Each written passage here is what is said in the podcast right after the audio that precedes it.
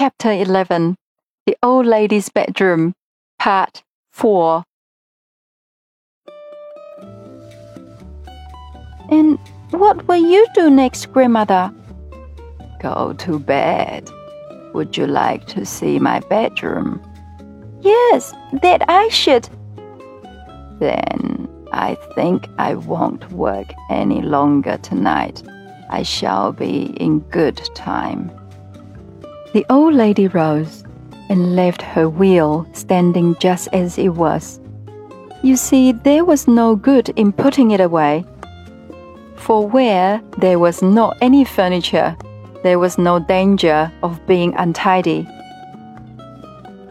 Then she took Irene by the hand, but it was her bad hand, and Irene gave a little cry of pain.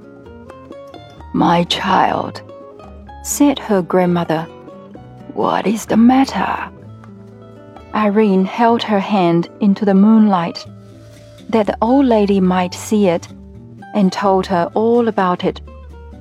At which she looked grave, but she only said, Give me your other hand. And having led her out upon the little dark landing, opened the door on the opposite side of it. What was Irene's surprise to see the loveliest room she had ever seen in her life. It was large and lofty, and dome shaped. From the center hung a lamp as round as a ball, shining as if with the brightest moonlight, which made everything visible in the room, though not so clearly that the princess could tell what many of the things were. A large oval bed stood in the middle, with a coverlet of rose color, and velvet curtains all round it of a lovely pale blue. The walls were also blue, spangled all over with what looked like stars of silver. The old lady left her and going to a strange looking cabinet, opened it and took out a curious silver casket. Then she sat down on a low chair and calling Irene, made her kneel before her while she looked at her hand. Having examined it, she opened the casket and took from it a little ointment. The sweetest odor filled the room, like that of roses and lilies, as she rubbed the ointment gently all over the hot, swollen hand. Her touch was so pleasant and cool that it seemed to drive away the pain and heat wherever it came. Grandmother, it is so nice. Thank you, thank you.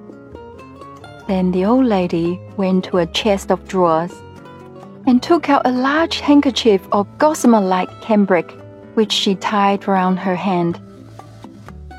I don't think I can let you go away tonight. Would you like to sleep with me?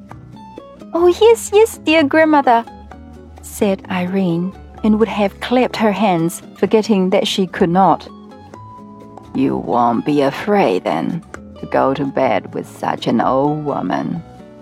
No, you're so beautiful, grandmother. But I'm very old. And I suppose I'm very young.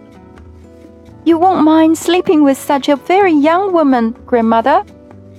You sweet little pertness, said the old lady, and drew her towards her and kissed her on the forehead and the cheek and the mouth.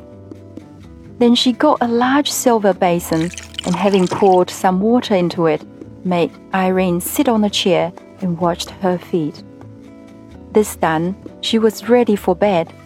And oh, what a delicious bed it was into which her grandmother laid her! She hardly could have told she was lying upon anything.